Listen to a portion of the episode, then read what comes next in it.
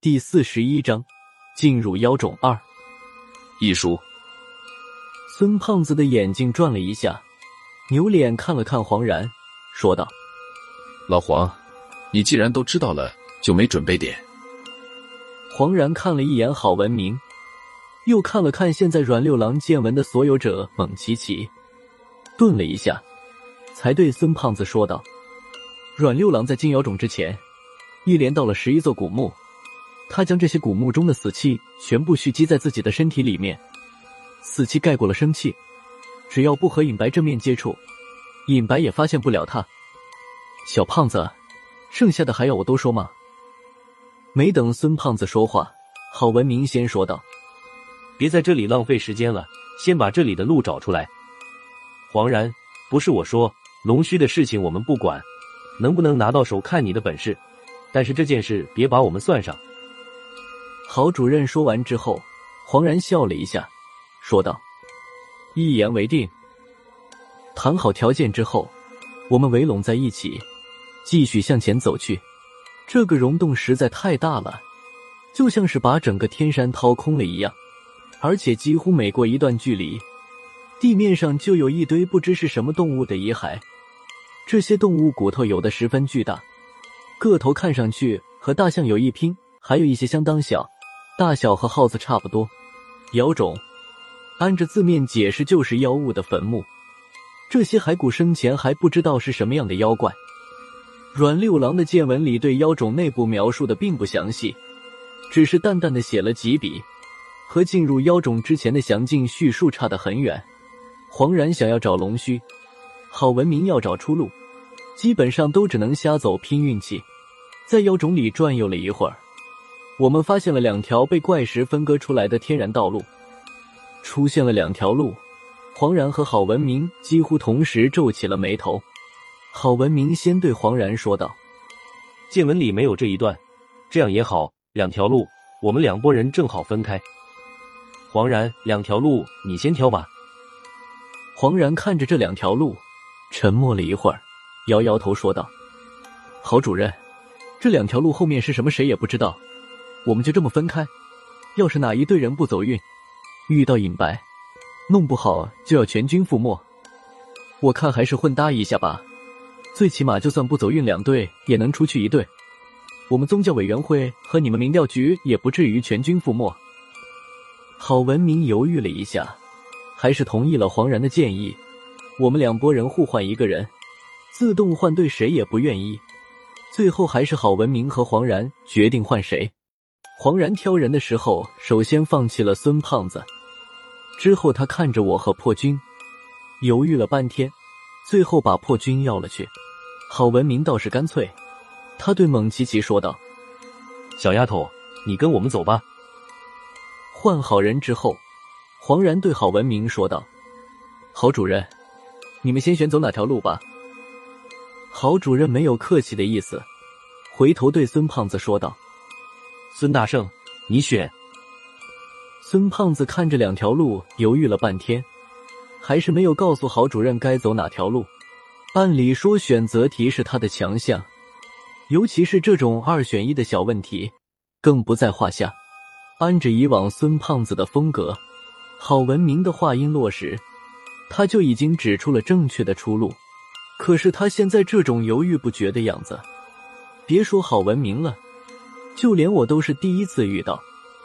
看着孙胖子一脸纠结的样子，郝文明终于开口了：“大圣，你没什么事吧？”郝主任的话刚说完，就看见孙胖子一跺脚，指着左边的路说道：“就他了，走这条路。”答案有了，郝文明却开始有点犹豫了。他看着孙胖子说道：“大圣，有准吗？”孙胖子说道：“好头，干别的我是差点意思，但是这种凭运气的活儿，你看我试过手吗？把心放肚子里，男左女右，错不了。”郝文明也没有什么更好的选择，他点了点头，看了一眼已经站在黄然身边的破军，指着左边的路对黄然说道：“我们走这条路，如果你对另外那条路没有信心的话，我们还是可以一起走的。”黄然沉默了半晌，还是摇了摇头，说道：“都走一条路的话，全军覆没的概率太大。算了，既然你走左边的路，我就选右边的路。起码我们有一半的人能活着出去。”郝文明没有强求，最后看了破军一眼，一转身，带着我们走进了左边的道路。左边这条路除了有些湿滑之外，还算平整。不过我们头顶上到处都是洞顶延伸下来的钟乳石笋，有的石笋距离地面只有十几厘米的距离，乍一眼看去还以为石笋已经连接到了地面。这一路走下去静悄悄的，我们几个人都没心思说话。郝文明在前面开道，蒙奇奇跟在郝主任的身后，又向前走了一会儿，我发现孙胖子有点不太对头。左顾右盼的，有点魂不守舍。开始我还以为孙胖子是担心财鼠，怕他那只大耗子在药种里跑丢了找不到他。但是又过了一会儿，我在孙胖子身后听到他喃喃自语道：“越走心越慌，早知道走右边的路好了。”他这句话吓了我一跳，连忙将孙胖子拉到了一边，和郝文明、蒙奇奇两人拉开距离之后。我才压低了声音向孙胖子问道：“大圣，你选的这条路有准没准？没准的话，你可早说，现在回去还来得及。”孙胖子干笑了一下，说道：“也不是没准辣子，不是我说，这两条路不好选。说实话，刚才我本来是想选右边那条路的，一开始就感觉那条路能安稳一点，但是这条路里面好像有什么东西在吸引我。”就像是有一只看不见的手抓住我向里面拽一样。你放心，我感觉这条路也没有什么凶险的，大不了也就是有惊无险。孙胖子的话让我的眼神有点发直。大圣，你这次有点过了，现在真不是找刺激的时候，弄不好我们四个都要交代在这里了。孙胖子还想解释的时候，走在最前面的郝文明突然咦了一声。紧接着，一个小小的黑影窜到了郝主任的身后，直奔孙胖子而来。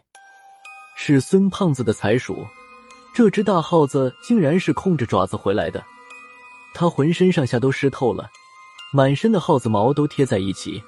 看见孙胖子之后，跑到他的脚面上，之后沿着裤线窜进孙胖子的上衣口袋里，在里面瑟瑟发抖。财鼠这是发现什么了？竟然能把他吓成这样，不过要是说财鼠遇到了隐白，也不太可能。要是刚才真的倒霉遇到了，这只大耗子都没有回来的可能。不过还有件事想不通，财鼠刚才走的方向和这条路完全相反，他又怎么会从我们的前面出来了？孙胖子伸手将财鼠从口袋里掏了出来，这是怎么弄的？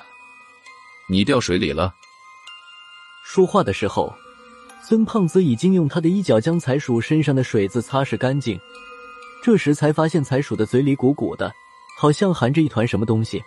孙胖子的眼睛一亮，将手放在财鼠的嘴边，财鼠也相当配合，将嘴里的东西吐在了孙胖子的手上。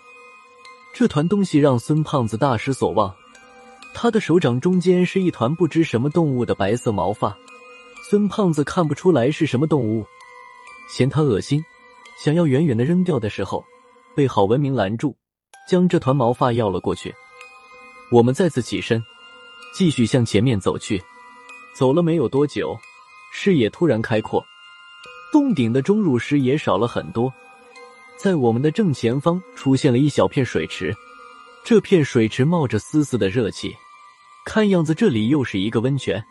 从外表上看，这个温泉绝对不是之前遇到的银泉。